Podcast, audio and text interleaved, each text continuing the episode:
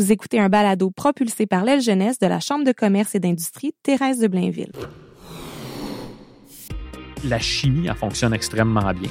C'est facile à tous les jours? La réponse, c'est non. Mais en même temps, je trouve que des fois, c'est un peu plus facile d'avoir à dealer avec des chums parce que sans même qu'il ait eu besoin de me parler le matin, vous vous connaissez. puis je suis capable de savoir c'est quoi l'angle, le ton que je dois prendre dans cette discussion-là.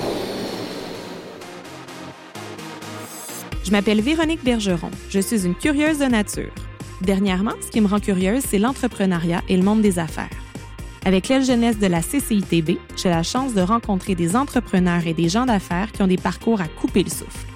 Le balado Gonflé à bloc, c'est une façon de partager avec vous ces histoires pour que vous soyez gonflé à bloc de motivation et peut-être que vous fassiez le grand saut vers l'entrepreneuriat ou vous inspirer pour votre parcours d'affaires. Martin, est-ce que tu considères que tu es un gars qui a du flair, qui est visionnaire ou qui est chanceux? Toute une question pour commencer. on brise la glace ou on la brise pas. Euh, tu m'as demandé si j'ai du flair, si je suis visionnaire ou si je suis chanceux. Ou un mix de tout ça. J'aime bien dire, je pense qu'il y a un grand golfeur qui dit ça, je ne veux, pas mal le citer, mais ultimement, la chance vient généralement avec énormément de pratique. Mm-hmm. Donc, juste dire chanceux pour être chanceux, euh, je ne crois pas vraiment à ça. J'ai peut-être été chanceux parfois dans des opportunités qui se sont présentées. Par contre, je pense que les opportunités, tu peux être chanceux qu'elles se présentent à toi, mais si tu n'as pas un peu de flair et tu n'es pas un peu visionnaire, je pense que c'est difficile de les saisir puis d'en tirer profit. Ceci étant, euh, on est toujours aussi bon que les personnes qui nous entourent. Dans tous les projets avec lesquels je travaille, surtout avec euh, Oliva Capital, notre fonds d'investissement qu'on a démarré depuis le mois de mai 2019, notre comité d'investissement. Fait que mes partenaires, Julien, Cannes, David et moi, on a vraiment des, personnalités qui sont différentes. On a des, des, j'aime pas l'expression en anglais, des skill sets, des boîtes à outils, des compétences qui souvent se rejoignent, mais on a vraiment chacun nos traits de personnalité. Donc, je suis capable d'être visionnaire à cause que je suis entouré de ces trois gars-là. Euh, je suis capable d'avoir du flair on finit par avoir le pif de dire ça a-tu du bon sens de se, lancer, de, se lancer dans un projet comme celui-là ou pas quand on a des, des, opportunités qui arrivent devant nous? Mais je pense que c'est un peu un mix de tout ça. Fait que je peux pas être juste chanceux, juste visionnaire ou juste avoir du flair. Puis l'important, c'est d'être capable de s'entourer des bonnes personnes qui font quand il y a un de ces éléments-là que tu as peut-être un peu moins, ben, tes partenaires sont capables de venir compléter. puis en, équipe, on est capable d'arriver à ça. Super. Ben, je te présente Martin Bro. Comment je te présente, Martin? C'est quoi la bonne façon de te présenter? C'est pas facile, pas facile. C'est une drôle de bébé. Je te laisse ça dans ta C'est très délicat de ta part de laisser ça dans mes mains. Euh, écoute, euh, comptable de formation, euh, passionné des affaires, passionné d'entrepreneuriat. ultimement, j'ai été pendant un peu plus que 15 ans en pratique comptable dans des cabinets. présentement, ce rôle-là tire un petit peu à sa fin de mon côté. Euh, je suis pas sorti là, de mon cabinet FMBT au complet, mais j'ai un rôle qui est quand même beaucoup moins significatif qu'il l'a été peut-être dans les 8-9 euh, dernières années. J'ai euh, Guillaume et Karine là, qui, qui, qui, qui, prennent notre relève là, qui sont très bien entourés là, pour continuer de bien desservir les clients qu'on avait et qu'on continuera d'avoir pour de nombreuses années avec le cabinet comptable. Et puis, ben, tranquillement, pas vite, au fil des années, je me suis développé une passion vraiment pour l'entrepreneuriat puis l'investissement de façon active au niveau des PME. Donc, avec euh, mes, partenaires dans l'IVA Capital, ben, on a pris, euh, on a pris au fil du temps des participations dans 5, 6, 7 entreprises privées dans lesquelles on joue un rôle plus ou moins actif dépendant des projets. Puis l'objectif à maturité, c'est d'avoir un, vrai, un vrai fonds d'investissement sous la forme d'un family office, donc pas ouvert aux investissements externes, mais d'être capable d'avoir peut-être toujours 15 euh, à 20 entreprises sous gestion dans lesquelles on est capable d'amener notre input. Donc, dépendant à quel moment tu me poses la question, puis dans quel projet on est impliqué, mais cette réponse-là va être sujette à changement euh, assez régulièrement. Là, mais euh, Martin, Martin c'est un petit peu tout ça. C'est parfait. J'aime ça.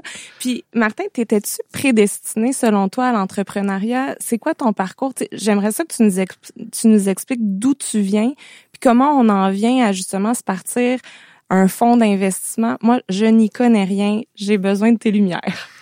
Je vais essayer de t'éclairer au meilleur de ma connaissance. Toutes ces étapes-là se déroulent tellement vite que des fois, même moi, un petit peu, je, perds un peu la capacité de mettre ça sur la ligne du temps de, façon cohérente.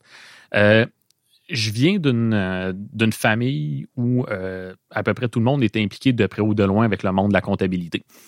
Euh, j'ai fait mon parcours cégep université. Je, je savais que je me dirigeais vers la comptabilité. Je suis pas sûr que j'aurais été capable de te dire pourquoi exactement. Par contre, je me rappelle à plusieurs étapes d'avoir entendu parler comme quoi la comptabilité, l'avantage que ça te donnait, c'est que peu importe le chemin que tu voudrais prendre éventuellement dans ta carrière, toutes ces portes-là demeuraient ouvertes à toi. Puis je regarde aujourd'hui, puis c'est effectivement vrai, la carrière dans laquelle je suis aujourd'hui, puis ce que je pensais sur euh, les bancs d'école au HEC en 2004, 5, 6, on est complètement ailleurs. Donc, ultimement, par mon background familial, euh, ça a été assez naturel pour moi de m'en aller en comptabilité. Pendant longtemps, mon, idéal, j'ai commencé comme stagiaire, puis j'ai été pendant sept ans dans un des, quatre, plus gros bureaux euh, du monde. J'étais dans une clientèle de PME, j'ai vécu des challenges, des défis absolument merveilleux. J'ai appris un paquet. J'ai adoré ça, puis je, je, je, je regrette absolument pas mon chemin. Par contre, après un certain temps, ben, je me sentais un petit peu moins à ma place. Donc, dans une entreprise de cette taille-là, j'étais dans un département de certification. J'aime pas le dire comme ça, mais j'avais un peu la job d'être un vendeur d'état financier. Mm-hmm. Et arrivait à un moment donné où ce que j'aimais, c'était d'être capable de prendre du temps avec mes clients pour discuter de leurs projets, puis les investissements. Être capable de voir c'était quoi les défis qu'il y avait dans leur business. C'était ton bonbon, ça. Là. Exactement, mais qui cadrait pas exactement avec quel était mon rôle dans l'équipe à l'université, j'ai eu le, privilège et une de mes, une de mes amies que, que je vois plus régulièrement, qui s'appelle Émilie Parent. Elle était la, présidente du comité CA au HEC. À cette époque-là, on n'était pas des CPA, on était des, des, CA mm-hmm. euh, ou CMA, CGA. Donc, euh, j'ai rencontré Émilie lors de mon premier stage d'été, à l'été 2004.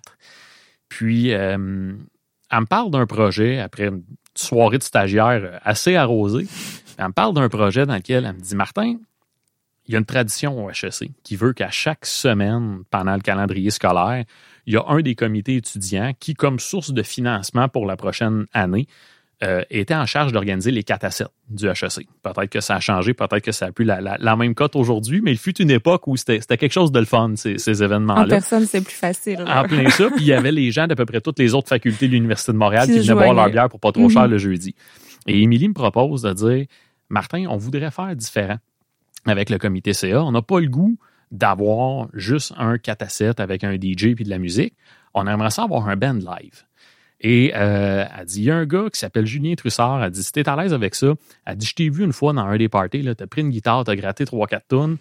je dis, Émilie, je, suis tout sauf un musicien, mais si tu veux que je rencontre Julien, là, ça, va, ça, va, me faire plaisir de rencontrer Julien. Donc, de fil en aiguille, elle me présente Julien au début du mois de janvier 2005. Julien jouait de la musique depuis ultra longtemps. Il connaissait un gars qui s'appelait Simon. Fait que deux grands musiciens. Les gars organisent une soirée un vendredi soir, puis ils me disent Martin, viens nous rejoindre, on va pratiquer, on va faire un band. Si ça fonctionne, ça fonctionne. Si ça fonctionne pas, ça fonctionne pas. à ce moment-là, c'est quoi ton instrument? T'arrives comment à cette rencontre-là? Il y a un vendredi soir fatidique dans, dans ma ligne du temps où je me présente dans le sous-sol des parents Julien. Le studio de musique était là. Le, Jean-Charles, le défunt père de Julien, avait eu son bureau de comptable pendant longtemps à la maison, et ses deux fils, Jean-Luc et Julien, le jour où son père a pris pignon sur rue, ont converti le bureau de comptable en, studio. de musique. Je me pointe là, Julien et Simon qui racontent que ça fait 15 ans qu'ils jouent de la guitare, puis Julien qui joue de la basse du drum, il est capable d'enregistrer, etc. J'ai été intimidé un peu par la chose. Fait que les gars me disent, euh, tu sais, fais-tu longtemps que tu joues de la guitare? Je dis, je fais juste vous écouter, c'est sûr que je sors pas ma guitare de son case. OK, t'es-tu capable de jouer du drum? apporté, là, quand oui, Oui, par principe. Oui, apporté une caisse de bière puis une, une, guitare. je, ne sais pas jouer de drum, je sais pas jouer de bass. Les gars me disent, c'est tu chanter. Je sais pas de chanter non plus. Mais ils disent, garde, tu as deux options. Tu restes ou tu sacs ton camp. Ben, je dis, j'aime une caisse de bière, fait que je vais rester avec vous autres pour boire de la bière. les gars commencent à jouer une chanson. J'ai eu le malheur de connaître les paroles. Puis ils me disent, tu connais les paroles? Oui, ben, t'es rendu chanteur. Donc, ce qui devait être un flop annoncé, la semaine d'après, on a joué avec. Euh, on avait un, show de 45 minutes à faire, puis je ne sais pas si en totalisant toutes les minutes de pratique, on avait eu 45 minutes de pratique. On a fait un show devant 700-800 personnes et on a réussi à ne pas se casser la gueule. On a dit, c'était trop le fun, il faut reprendre ça. Donc, de là sont nés les Bobrins. Fait qu'on a eu un band de musique formé juste avec des, des, des, des, CA en plein ça. On a joué pendant 5-6 euh, ans. On a payé notre bière d'université avec ça. Écoute, on a fait la remise des permis de l'ordre des CA. Vous étiez engagé, là. Vous étiez devenu... On a déjà reçu des chèques qu'on a déclarés à l'impôt pour avoir joué de la musique. Oh, oui. Tout ça est arrivé. Wow. On a fait des mariages, on a fait des soirées de collecte de fonds. Tout ça pour dire que ça a été un super beau projet, un, un loisir bien amusant. Et j'ai été très proche de Julien pendant ces années-là. Et comme on pratiquait toujours dans le sous-sol des parents Julien, j'ai fait la rencontre de Jean-Charles.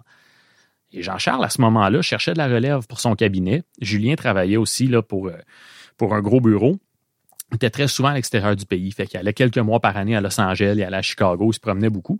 Donc, euh, j'avais un fit naturel avec Jean-Charles. Puis de fil en aiguille, Jean-Charles m'a proposé Martin, ça te tente-tu de te lancer avec moi? Tu, tu viendrais-tu travailler dans ma clientèle? Il me semble que ce, ce côté-là de communication, d'écoute avec les clients, de conseils, je te vois dans ça. Il me semble que tu serais mieux chez nous que dans un gros bureau. Et j'avais envie de le faire, mais à ce moment-là, Jean-Charles n'était pas prêt à me vendre une partie de son bureau. Ce Mhm. bout-là, il n'était pas prêt à le faire. Donc, on disait toujours, ben, un jour, ça va arriver, mais on ne sait pas quand. On n'est pas dû encore.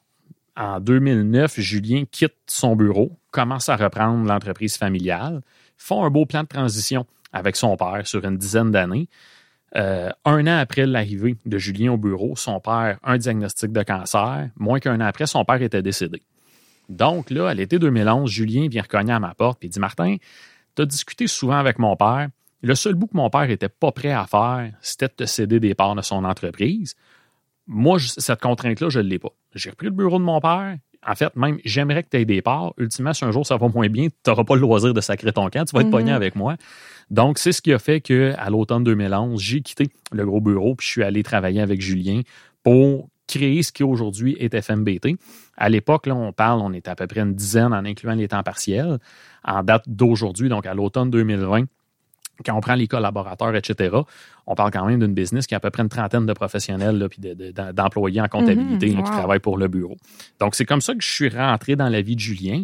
T'as-tu le vertige? Je, je, je pense à ceux qui, qui nous écoutent peut-être d'un gros cabinet. Euh, c'est peut-être ça leur rêve de toujours d'entrer dans les quatre, je sais pas comment tu les as décrits tantôt, là, les, les, les quatre gros. Puis après ça, tu pars dans un petit, une plus petite euh, business familiale. Est-ce que tu as eu le vertige? La meilleure façon de pas avoir le vertige, c'est de pas regarder en bas. Ah, c'est bon. Il y a un petit peu d'insouciance des fois dans ça. Euh, oui, c'est sûr que j'avais le vertige, mais en même temps, c'est la raison, je pense, pour laquelle c'est pas arrivé avant. Hmm. Parce que si je, si je n'avais que regardé les risques ou les raisons pour lesquelles je pouvais avoir peur, mais je me rendais compte aussi en même temps qu'il y a un paquet de volets dans lesquels ma satisfaction personnelle puis mon accomplissement, je le trouvais de moins en moins dans, dans mon Dans autre emploi. Mhm. Donc, j'étais capable de reconnaître qu'est-ce que ça m'avait apporté, qu'est-ce que j'avais trouvé de bon dans ça, mais il y avait aussi un paquet d'éléments que j'étais capable de lister puis de dire telle, telle, telle raison, je suis moins heureux de me lever le lundi matin. Puis, comme disait un de mes profs de physique en secondaire 5, il y aura toujours plus de lundi matin que de vendredi soir. J'étais un petit peu condamné dans ça. Fait que, oui, c'est sûr qu'il existe toujours une forme de vertige. J'étais chanceux où je me disais d'avoir eu cet employeur-là dans mon CV, il n'y a rien qui est une décision irréversible. Fait que Mhm. six mois, un an, deux ans après, si le projet du plus petit cabinet ne m'avait pas convenu, euh, j'étais pas mal pris. Ouais. Puis il y a une forme de pénurie dans le monde de la comptabilité et des services professionnels. La crainte d'avoir à me trouver un autre emploi si ça marchait pas, ce bout-là là, me faisait pas trop peur. Et j'étais chanceux. Mon épouse travaillait aussi dans ce cabinet-là. Fait que j'avais aussi le volet où, familialement, c'est sûr que c'était pas l'idéal, mais même si je m'étais ramassé en deux emplois, avoir une couple de semaines, une couple de mois dans lesquels il n'y a pas de revenus, j'avais pas la pression familiale, la famille au complet, de dire shit, on n'est pas capable de payer l'épicerie, puis on n'est pas capable d'habiller les enfants pour aller à l'école. Fait que je pense que c'est un moment dans ma vie aussi où je pouvais prendre la composante financière de ce Ouais. risque-là, puis c'était pas, pas trop problématique si ça marchait pas. Fait que là, je te ramène. Là, là tu, tu rencontres, là, t'es es avec Julien, vous, vous partez ensemble, tu prends un, des parts de l'entreprise. En plein ça, dans le fond, puis sans tomber trop technique, mais à l'époque, on travaillait aussi avec euh, Normand puis avec André, qui étaient deux de, nos, deux de nos associés, avec lesquels on a fait un bon bout de chemin. Les deux sont plus activement dans le bureau. Normand vient tout juste de, de, de, de commencer le processus pour sa retraite. Donc, il est encore physiquement avec nous, mais il n'a plus le même rôle dans le cabinet. Donc, à cause des, différents euh, titres comptables qu'on avait. Fait que, Normand et André étaient des CGA, Julien puis moi, on était des CA avant la fusion de tous les ordres comptables en 2012. Donc, on avait déjà à travailler sur notre structure pour être capable de créer un cabinet dans une nouvelle forme légale. Fait en termes de discussion, ça a facilité des choses aussi où c'était pas d'avoir à trouver une place à Martin dans une business qui était déjà existante, c'était travaillons les quatre gars ensemble pour créer une nouvelle entité. A probablement facilité le processus aussi. Donc, on a eu pendant longtemps comme objectif de dire on veut juste être capable de grossir le cabinet. Mm-hmm. C'est ce sur quoi on a travaillé activement, je dirais de 2011 à 2014-15. Rendu à ce moment-là, on était trop squeezé dans l'espace. Donc, on a eu le projet où on a acheté une bâtisse commerciale, un gros condo commercial qu'on a aménagé et qu'on a rentré notre équipe. Ça a été le projet de 2016. 2016-2017, ça a été d'intégrer tout ça un peu. Il y a eu des changements aussi. C'est à la fin de 2017 que André euh, est sorti de la pratique professionnelle puis est allé réaliser d'autres projets. Et rapidement, au début du printemps 2018, c'est là où, 1er euh, janvier 2018, on arrêtait des quatre associés participatifs dans le bureau, puis on tombait juste Julien puis moi. Et Julien avait déjà deux de ses, euh, deux de ses clients, mais en fait, deux business dans lesquels soit lui directement ou son père, avant son décès, avait déjà eu des participations. Il avait déjà été actionnaire de ces sociétés-là. Ces gens-là sont venus cogner à la porte en disant Julien, il me semble que tu as bien les caractéristiques que ton père avait. Il était un partenaire précieux pour nous autres à l'époque. Aurais-tu un intérêt à revenir en tant qu'actionnaire ou administrateur dans ces sociétés-là?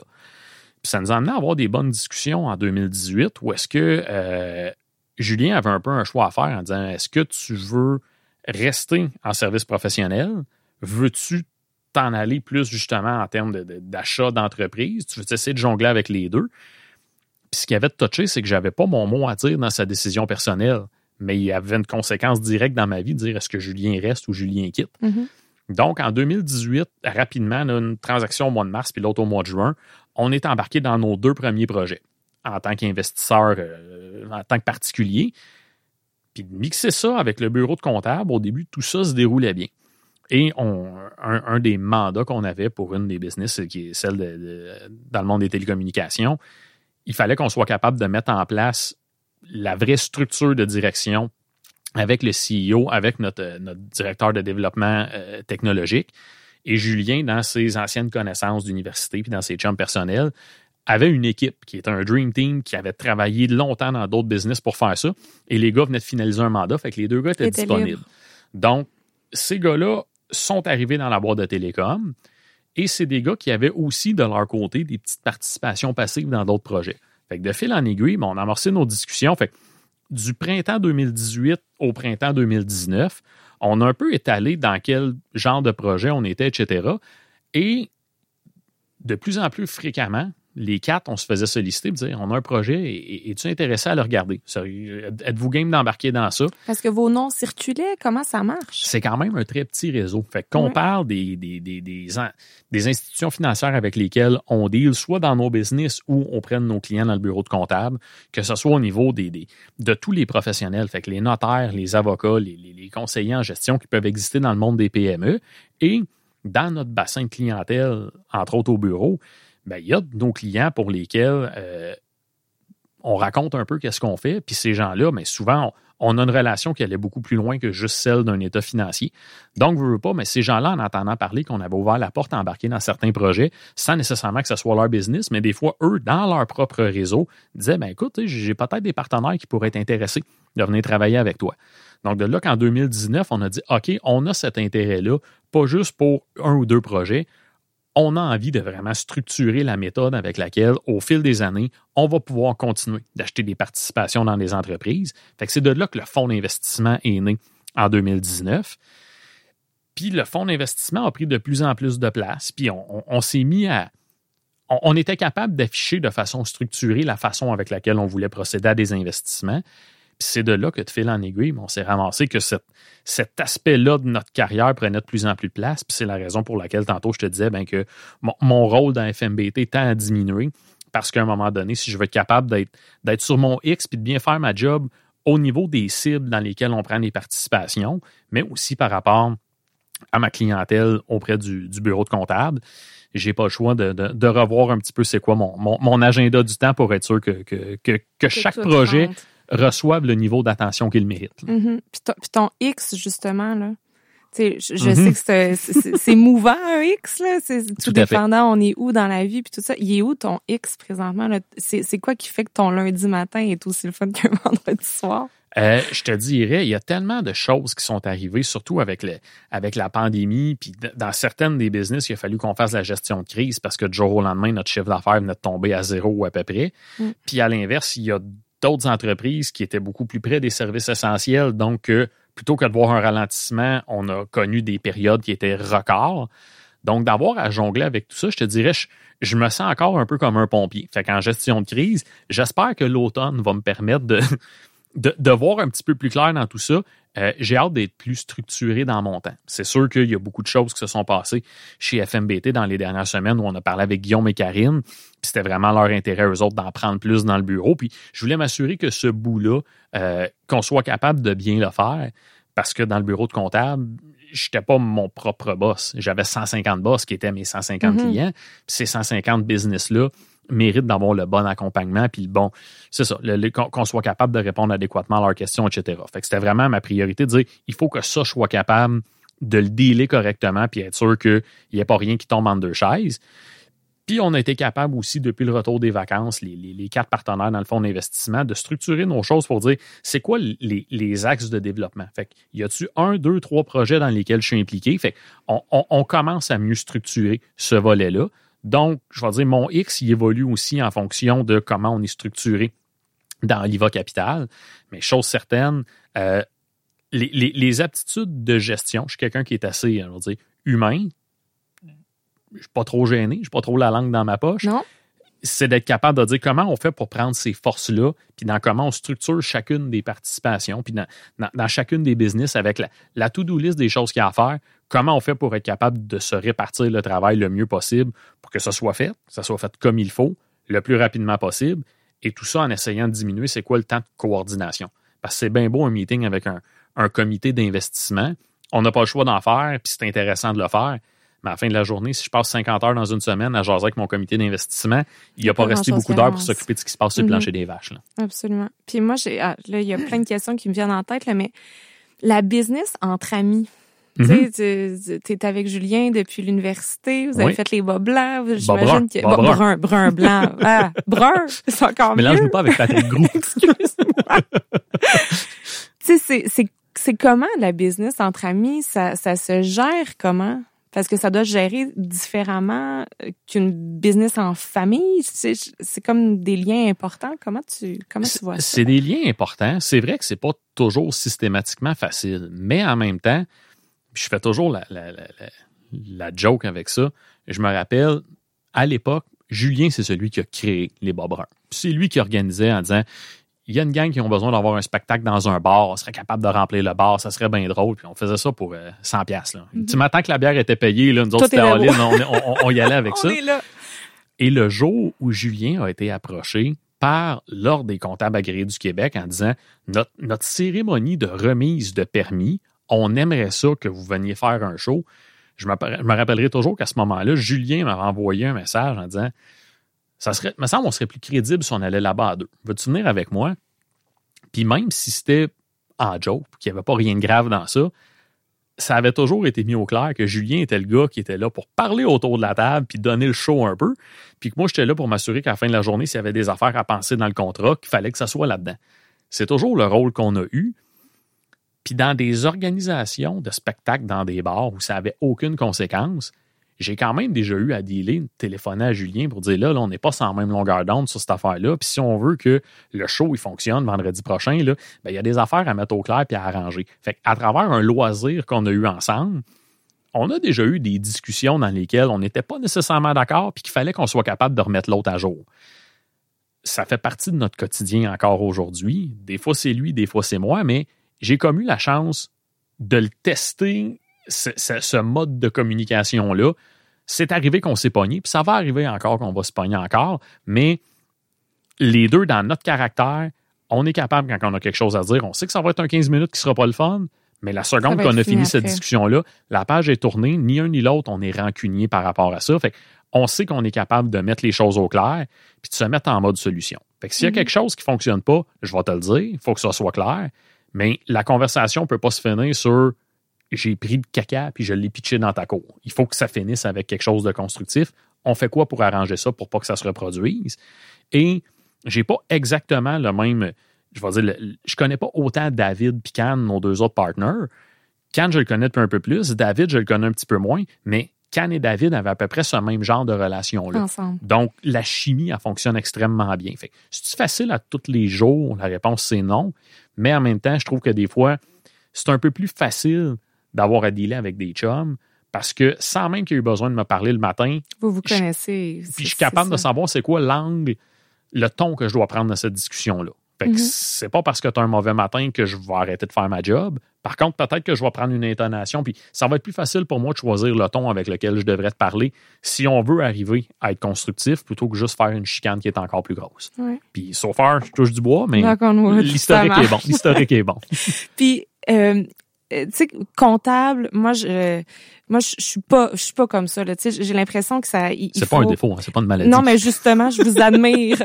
C'est c'est ça l'affaire. J'ai peut-être moi une maladie. Ce que je veux dire c'est que j'ai l'impression que vous êtes cartésien tu sais. J'ai l'impression que les décisions sont réfléchies tu sais. Les chiffres doivent parler beaucoup. Quand quand vous voulez investir là, dans une entreprise dans mm-hmm. une, dans un organisme est-ce que c'est les chiffres qui parlent ou vous avez le droit à vos tu sais à vos, vos, vos coups de cœur ou tu sais est-ce que est-ce que ça, c'est un, un Les chiffres doivent toujours finir par parler, hmm. mais ça ne peut jamais qu'être une question seulement de chiffres.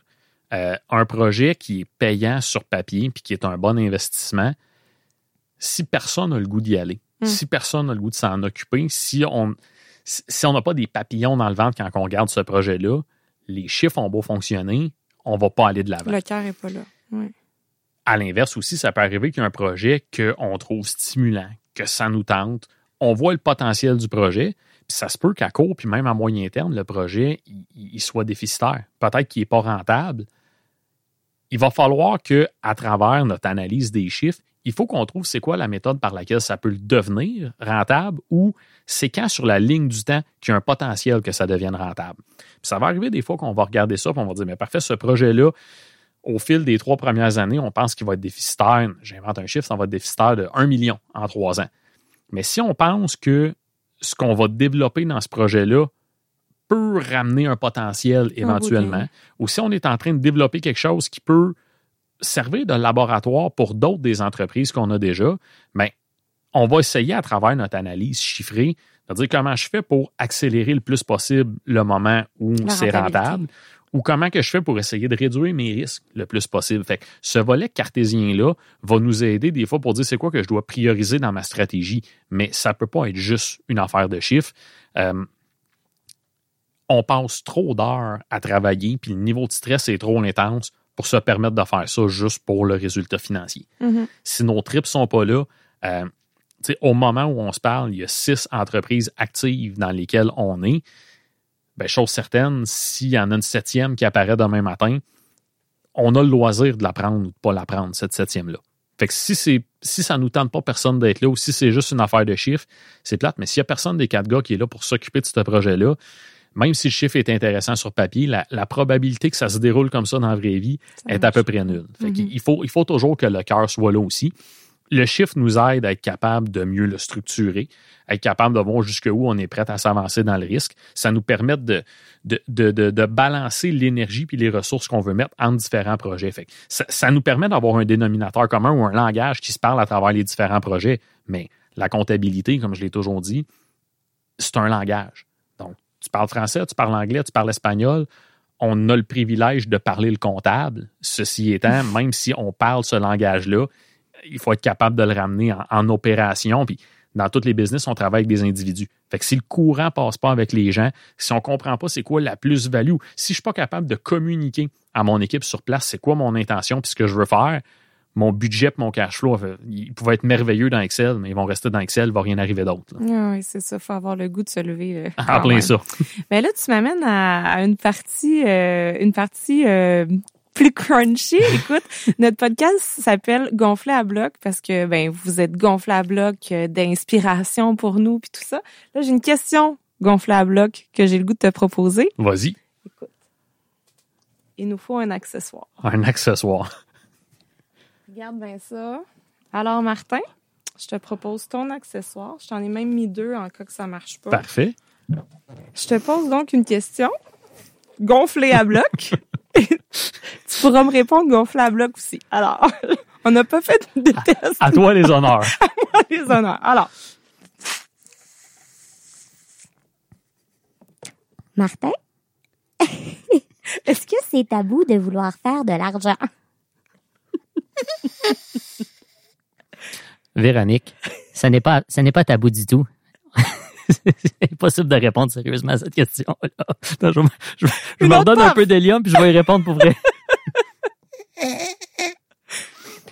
Je trouve ça plate que ce soit tabou de parler d'argent. On dirait que c'est François Pérusse qui a été invité pour répondre à la question.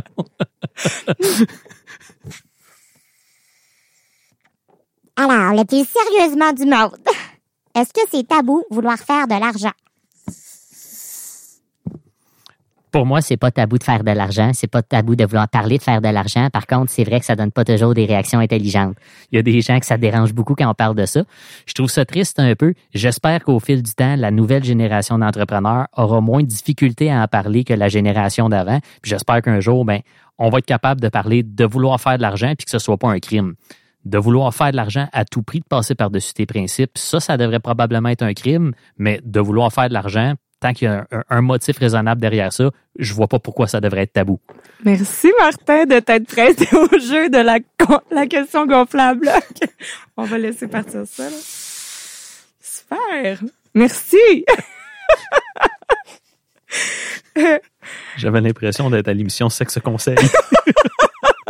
Mais ce sera peut-être un autre volet, éventuellement. Différentes moutures.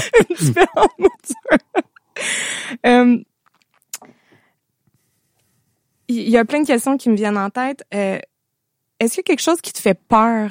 Tu sais, quand tu investis ou quand, quand tu rentres dans une business, euh, tu sais, parce que j'imagine que vous vous impliquez à, plus ou moins grande échelle, tout dépendant de la business. Est-ce qu'il y a quelque chose qui te fait peur? Le, plus gros challenge ou la plus grosse crainte souvent qu'on va avoir, c'est que dans, on a une espèce de de fil conducteur ou de, de questionnaire de préapprobation. Fait que demain matin, je rencontre quelqu'un, puis il y a une business qui est intéressante, puis que cette personne-là voudrait qu'on devienne partenaire avec, euh, avec elle.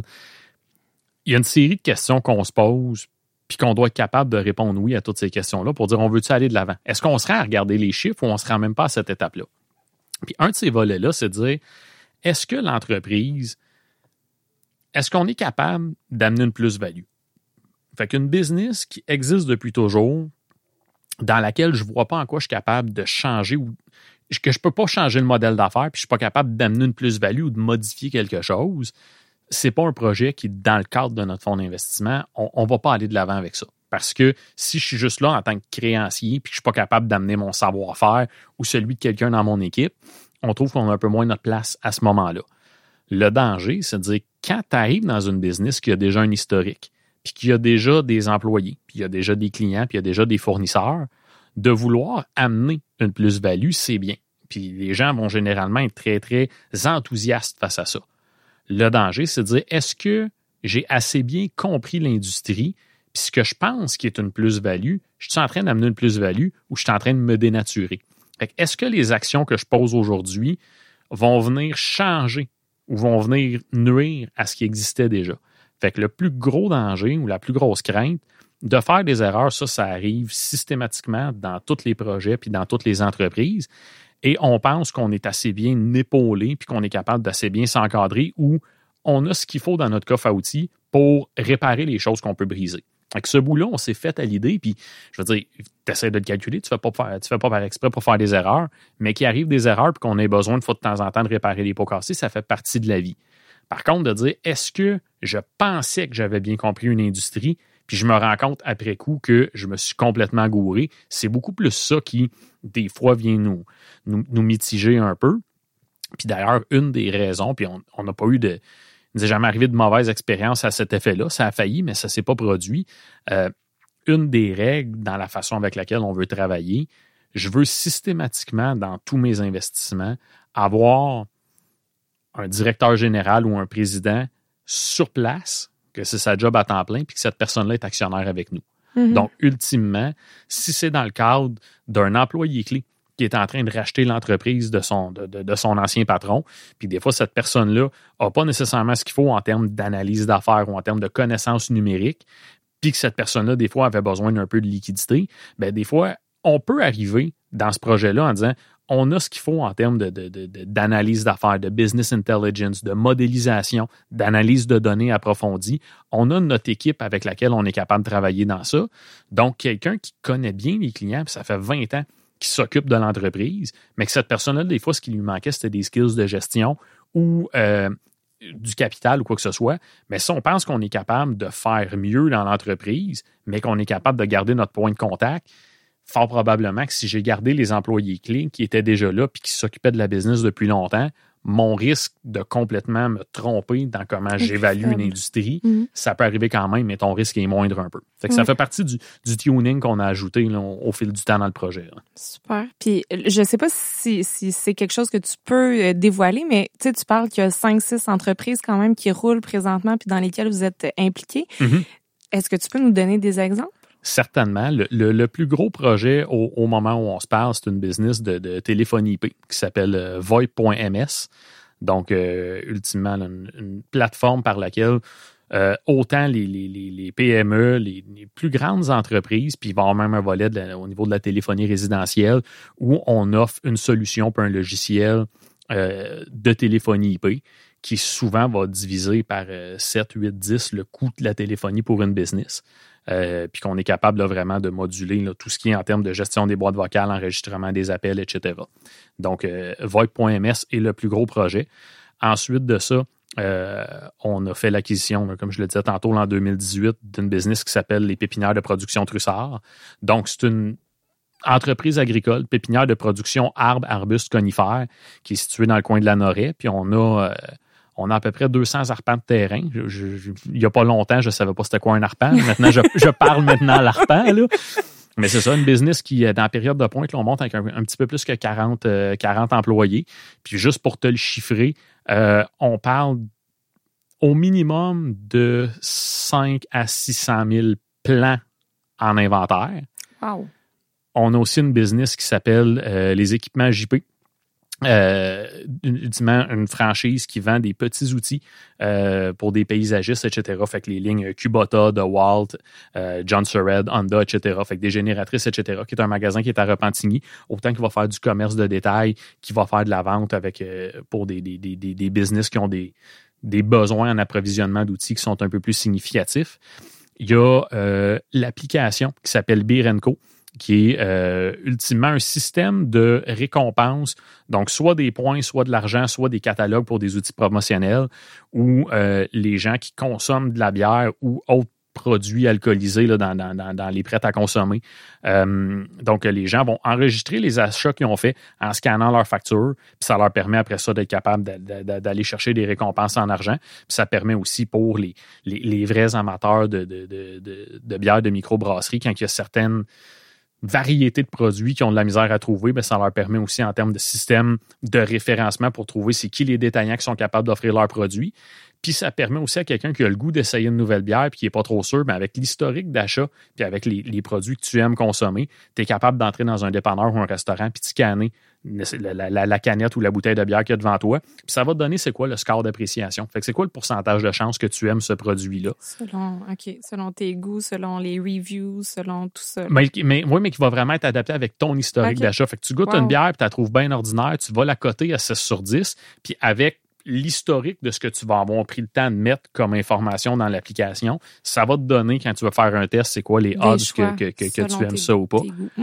Exactement ça. Euh, il y a aussi euh, une business qui s'appelle Evendesk, qui est une plateforme euh, une plateforme qui met en relation autant des salles de réception que des services de traiteurs. Fait que tu vas organiser un événement corporatif, puis tu as besoin d'être capable, ou un mariage ou un congrès. On s'entend que ça, en, temps de COVID, là, il a fallu se, réinventer beaucoup. Mm-hmm. Mais la plateforme, ce qu'elle permettait de faire, c'est d'être capable de, de, de, mettre en relation ou d'être capable de systématiser les soumissions que tu étais capable d'avoir, autant d'un point de vue location de salle que service de traiteur, pour que quelqu'un qui a besoin d'organiser un événement soit capable de faire ça sans que ce soit trop compliqué là, j'ai parlé de Void.ms, j'ai parlé de la pépinière, j'ai parlé de euh, équipement JP, j'ai parlé de Birko, j'ai parlé d'Evendesk. Là, mes chums sont pas fiers, mais je sais que j'en oublie un. Elle va peut-être revenir. En plein ça. Mais euh, comment vous. Tes skills de gestionnaire, là, Mhm. ça, ça s'est bâti comment? Tu sais, c'est- c'est parce que tu baignes dans toutes ces entreprises-là, puis que tu apprends sur le tas, tu sais, parce qu'il faut que tu gères. Il y a de l'apprentissage sur le tas. Ça, c'est sûr que ça, ça fait partie de la vie, puis ça va toujours faire partie de la vie aussi. Euh, veux, veux pas, avec mon titre professionnel, j'ai l'obligation de continuer de faire des, des heures de formation continue au fil du temps. Euh, donc, à chaque année, là, je suis obligé. Je, je sais que j'ai un historique où je fais, mettons, minimum une cinquantaine d'heures de formation par année, qui dépasse un petit peu le, le- le- le minimum qui est requis. Ben, au fil du temps, j'ai essayé de, de m'aligner de plus en plus vers des choses qui vont toucher, justement, que ce soit fusion-acquisition, que ce soit des, des, des- des- compétences de gestion. Tout ce qui était les normes comptables, la certification, j'ai pas le choix de le faire, puis c'était Ouais. avec intérêt que je le faisais, mais c'est ça, c'est c'est peut-être moins dans ça que j'allais chercher les choses en termes de gestion. J'avais la chance où euh, la grande, grande, grande majorité des clients avec lesquels j'ai dealé dans mon historique chez FMBT, c'est des gens dans lesquels nos discussions étaient beaucoup plus sur qu'est-ce qui se passe dans leur business, quels sont leurs enjeux, comment on est capable de les aider puis de les épauler dans ça. Ça passait à travers un état financier, mais notre discussion était vraiment de- beaucoup Le plus au niveau du conseil. Fait que j'ai aussi eu la chance de partager l'historique, puis les bons coups, puis les moins bons coups d'un paquet d'entrepreneurs de la région. Il y a des gens, des fois, avec lesquels tu dis, j'ai pas la même vision de la vie que ces gens-là. Des fois, c'est confrontant, mais ça amène beaucoup de positif parce que ça te force des fois à avoir un point de vue que spontanément n'aurait pas été le tien. Fait que ça te Mhm. force à t'ouvrir les yeux ou à écouter une version qui n'est pas celle à laquelle tu serais arrivé d'emblée. Puis ça, on est capable de vivre avec nos quatre partenaires du fonds d'investissement.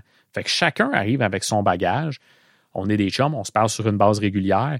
Euh, fait que ça nous permet souvent d'échanger à ce niveau-là. Fait que oui, il s'en est fait de façon, je vais dire, structurée à travers des formations. Il y a beaucoup, beaucoup de gens que j'ai été capable, autant dans mon parcours avec ma clientèle qu'avec celle de mes, de, mes, euh, de, mes compatriotes dans le fonds d'investissement. Puis un volet que je ne veux pas passer sous silence. Ça fait un peu plus qu'une dizaine d'années que je suis impliqué avec la Chambre de commerce. J'ai commencé par l'aile jeunesse, occupé les postes de VP. J'ai eu la chance d'être le président de l'aile jeunesse. J'ai été sur un paquet de comités. Je suis le conseil d'administration, sur le, le- le conseil exécutif aussi. Et j'ai eu la chance dans un projet qui n'était pas le mien. Parce que la Chambre de commerce, j'adore m'y impliquer, j'adore donner du temps à rencontrer des gens là-bas, mais à la fin de la journée, que la Chambre de commerce se porte bien ou se porte pas bien, dans mon cœur, ça fait quelque chose, mais ça ne change rien au niveau de mes entreprises. Mhm. Et d'avoir eu la chance de croiser autant d'administrateurs puis de gens qui avaient un super beau parcours. Puis on a des gens extrêmement inspirants dans la région. D'avoir la chance de collaborer avec ces gens-là, avec un but collectif que la Chambre soit capable de s'épanouir, de se développer, de continuer d'avancer, d'être innovante, alors qu'on n'en retirait rien personnellement, ça m'a permis d'apprendre beaucoup. Exactement. J'ai rencontré un paquet de gens merveilleux, puis c'était très, très formateur comme façon de faire. Ah, super. Puis justement, parlons-en de, de ces entreprises-là. Par exemple, les entreprises qui, qui font partie de la Chambre et tout ça. On a toutes vécu euh, la pandémie de, de différentes façons. Toi, ça représente quoi dans ton quotidien? Là? Ça, tu as des entreprises, comme tu disais tantôt, qui sont florissantes grâce à ça. Il y en a d'autres que... Est-ce que ça a touché, ça, ça a touché l'ensemble de, de ce sur quoi tu travailles? C'est ben, euh, c'est sûr, ça n'a pas eu le même effet à chacune des places, mais j'ai j'ai de la misère à croire que des entreprises, je vais dire au Québec, mais je pense Au niveau du monde au complet, Mhm. j'ai de la misère à croire qu'il y a des entreprises que la pandémie n'a eu aucun effet. Un effet ne veut pas dire que c'est quelque chose de négatif. Mhm. Euh, des fois, c'est juste d'avoir à se réinventer au niveau de la façon de faire les choses. Je vais prendre l'exemple du bureau de comptable. On était déjà un bureau qui était sans papier. On avait déjà toutes les facilités en termes de logiciels pour être capable de travailler à distance, etc. Ouais. Par contre, ce qu'on s'est rendu compte, c'est que dans la plupart des cas, mais mes employés n'aimaient pas avoir à communiquer avec les clients de leur numéro de téléphone personnel Mhm. ou de leur cellulaire. Ça nous a pris un 24 heures pour être capable de se revirer de bord pour dire voici c'est quoi le logiciel installé sur vos ordinateurs. Puis quand je veux téléphoner à Marilyn au poste 1024, ben, comment on fait pour qu'au bout d'une journée, quand je fais le 1024, que je tombe dans le poste de Marilyn? Ce bout-là a été assez facile pour nous à régler. Par contre, on s'est rendu à l'évidence que de piloter des dossiers à distance, ça se faisait bien. De rester en contact avec notre monde. Qu'est-ce qui va bien, qu'est-ce qui va pas bien, c'est quoi ton challenge, comment je m'occupais des gens, puis comment je sécurisais les clients? Pour plein de clients de savoir que la bâtisse dans laquelle on travaillait, les gens n'avaient pas le droit d'entrer. Fait que même si j'avais voulu ouvrir ma réception aux clients, j'avais pas le droit de le faire. Donc, de trouver des méthodes de gestion, autant du personnel que la gestion des attentes du client, ce bout-là a été le plus gros challenge dans le bureau comptable. Si je parle de la pépinière, ben, les règles étant ce qu'elles sont, mes travailleurs étrangers sont arrivés en moyenne un mois et demi, deux mois après. Je te cacherai pas que généralement, dans le monde des centres jardins, il y a pas mal plus d'ouvrages qui se passent au mois d'avril pour au mois de mai que d'ouvrages qui se passent au mois d'octobre. Fait qu'il a fallu trouver des façons avec lesquelles on a pu, on a pu essayer de minimiser les effets de ça. De l'autre côté, la boîte de télécom, ben, pour nous, ça a été merveilleux. Nos systèmes étaient déjà en place. C'est une entreprise qui était déjà mature. Fait que dans cette business-là, ça a été, somme toute, des très, très bonnes nouvelles parce que la consommation de nos services a décuplé. C'était phénoménal comme effet ce que ça apportait. Et on n'avait pas trop de choses à changer dans notre mode de gestion. Fait que chaque business est venu avec son, son, son, lot, de son lot de défis. Je pense que l'élément, le fil conducteur à travers tout ça, nos employés, nos fournisseurs, nos clients, tous ces gens-là vivaient des craintes. Les gens chez eux, il y en a qui vivaient de l'insécurité financière. Des fois, un ou deux des conjoints qui perdaient les revenus. Ça a créé beaucoup de stress à bien des niveaux. Euh, d'avoir à faire de l'école à la maison, il y a des gens pour lesquels ça s'est très bien déroulé. Il y en a d'autres dans lesquels ça a été des expériences un, petit peu plus éprouvantes. Oui. Fait que je pense que le, défi principal, les business, malheureusement, il y en a qui passeront pas à travers cette crise-là. C'est très regrettable, mais ça, fait partie de la vie. Les business qui vont passer à travers, et j'espère que je pense qu'on a, on a une région dans laquelle les, entrepreneurs sont dédiés, sont innovants. Je ne suis pas trop inquiet pour l'avenir économique de la région. Ça se peut qu'on passe à travers une période trouble, mais je ne suis pas trop inquiet pour la région. Ceci étant, les gens qui sont passés à travers, c'est à cause des gens qui étaient mm-hmm. là. Puis je pense que le plus grand challenge, puis c'est ce qui va nous suivre dans les prochains mois, les prochaines années, comment on fait pour être sensible puis à l'écoute de ce que les gens ont vécu, puis d'essayer de travailler autour de ça. Fait qu'une solution déjà préfaite, euh, je ne suis, pas un grand fan de la pensée magique, mais je pense qu'on n'a pas le choix de mettre à contribution ce qu'on réussit à récolter comme commentaire. Puis comment on fait quand on parle à un intervenant qui, est bouleversé, la personne a vécu des gros stress, etc. C'est un challenge d'être capable de décoder qu'est-ce que je dois tirer comme message. Parce qu'il y a un appel à l'aide des fois à travers ça, mais l'appel à l'aide, c'est peut-être pas tant que ça les mots qu'on entend. Et je dirais d'être capable de décoder qu'est-ce que les gens veulent vraiment dire pour essayer de s'organiser autant au niveau des entreprises, au niveau des employés, puis au niveau des, solutions, puis des, leçons qu'on peut tirer de ça. On, va avoir de l'ouvrage pour les prochaines années. Ah oui, c'est sûr. Puis, tu sais, on, voit beaucoup justement d'aspects négatifs, de trucs qui changent. On pense à l'agilité. Toi, qu'est-ce qui qu'est-ce qui t'a rendu le plus fier? Qu'est-ce qui a été le, le plus beau dans tout ça pour toi, pour tes business? Euh, c'est une excellente question. Tu me forces à faire de l'introspection on the spot. Hmm. Euh, écoute, je vais dire, à travers toute cette période-là, quand je regroupe l'ensemble des business, ou c'est ça, quand je prends l'ensemble des business dans lesquels, euh, dans, lesquels je suis impliqué, on parle là, de, mettons, plus ou moins 180 employés. Oui, là, je t'ai donné les exemples dans lesquels ça allait bien. Il y, il y en a eu d'autres dans lesquels ça a été un peu plus challengeant.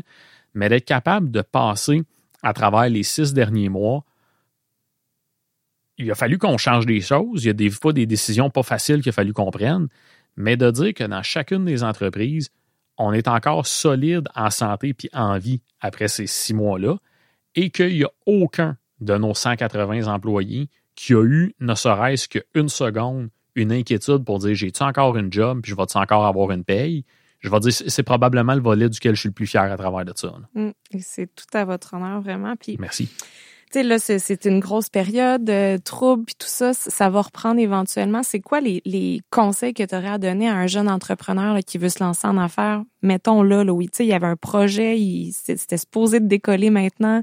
Ce serait quoi tes, tes conseils? Je pense que le plus important, c'est de jamais oublier c'était quoi la motivation principale je pense que quand tu te lances dans un projet, quel qu'il soit, petit projet, moyen projet, gros projet, puis c'est vrai autant dans ta vie personnelle que dans un projet d'affaires, il faut pas juste que tu aies une destination en tête. Fait de, de dire je vais prendre, je, prendre l'exemple de la pépinière, de dire que je vais avoir X millions de chiffres d'affaires l'année prochaine, c'est le mesurable, on est capable de faire ça. Mais c'est quoi ma motivation principale? Le jour où je suis embarqué dans cette business-là, qu'est-ce que je voulais faire avec? Et c'est sûr que la pandémie, il y a des projets qui étaient supposés de voir le jour qui ne verront pas le jour, ou il y a des projets qui ne seront pas capables de voir le jour à la date où c'était prévu ou dans l'état avec lequel c'était prévu. Ce bout-là, il est plate. La personne qui se laisse décourager par je ne suis pas capable d'atteindre mon objectif, si tu n'oublies pas, ou si tu es capable de garder c'était quoi vraiment la motivation principale, c'est quoi en dedans de tes tripes que tu avais le goût d'accomplir avec ça, ça se peut que ton projet prenne complètement un autre tourneur. Ça se peut que tu, pensais tourner à gauche, puis finalement, tu, fais un, virage, un 180 degrés, tu t'en vas complètement de l'autre côté.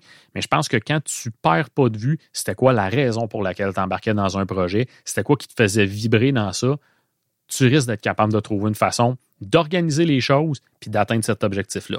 Si tu pas si avant de commencer le projet, tu n'es pas capable de dire c'est quoi qui te fait vibrer, c'est quoi la, corde sensible qu'il y a là-dedans, ça se peut que tu ne fasses pas ton projet pour les bonnes raisons. Puis là, si tu ne fais pas le projet pour les bonnes raisons ou tu t'es pas posé les bonnes questions avant de commencer ton projet, peu importe c'est quoi la turbulence à travers laquelle tu passes, c'est beaucoup plus facile de, de te grounder. À un moment donné, quand tu vois plus clair, puis tu es pogné dans une tornade, puis tout tourne autour de toi, si tu es capable de te rappeler qu'est-ce que tu cherchais là-dedans, il y a des chances que tu sois capable de passer à travers si tu t'es pas posé la question avant de commencer, c'est pas vrai que pendant que tu es dans l'ouragan, que tout d'un coup, tu vas te mettre à voir plus clair. Mm-hmm. Il faut repartir de la base à ce moment. En plein ça. Trouver son X.